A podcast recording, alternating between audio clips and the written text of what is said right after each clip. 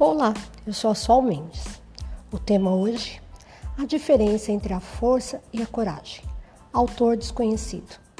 É preciso ter força para ser firme, mas é preciso coragem para ser gentil. É preciso ter força para se defender, mas é preciso coragem para abaixar a guarda.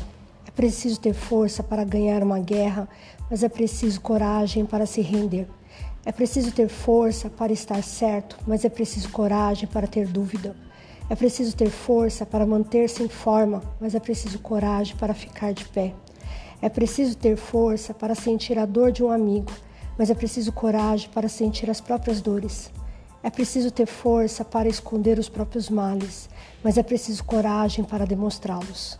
É preciso ter força para suportar o abuso, mas é preciso coragem para fazê-lo parar. É preciso ter força para ficar sozinho, mas é preciso coragem para pedir apoio. É preciso ter força para amar, mas é preciso coragem para ser amado. É preciso ter força para sobreviver, mas é preciso coragem para viver.